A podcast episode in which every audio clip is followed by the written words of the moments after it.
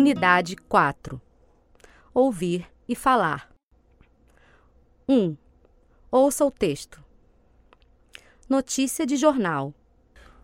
Ontem, às sete horas da manhã, um motorista de táxi bateu o carro contra um prédio.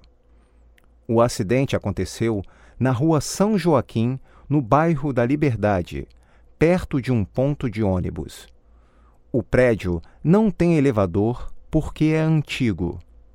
Ele é pequeno, tem apenas seis andares. Os moradores dos apartamentos ficaram assustados com o barulho da batida. Depois, desceram as escadas e correram para ver o acidente. De manhã, a rua é tranquila. Há uma padaria ao lado do prédio. Em frente do prédio, há uma farmácia e um banco. O motorista ainda está no hospital e não quer ou não pode dar informações sobre o acidente.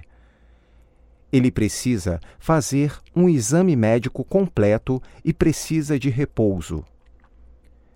É difícil determinar a causa do acidente. Às sete horas da manhã, as lojas e o banco ainda estão fechados e não há muito trânsito.